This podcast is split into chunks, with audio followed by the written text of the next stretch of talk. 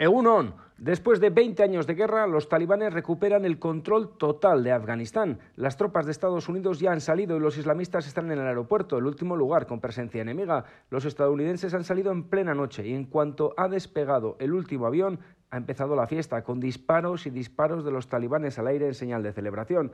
Los islamistas anunciarán hoy la independencia total de Afganistán y adelantan que en el futuro buscan buenas relaciones con Estados Unidos. Las dos décadas de presencia estadounidense terminan con dos semanas de caótica y sangrienta evacuación. Dejan a miles y miles de colaboradores en tierra y ahora los talibanes tienen la última palabra.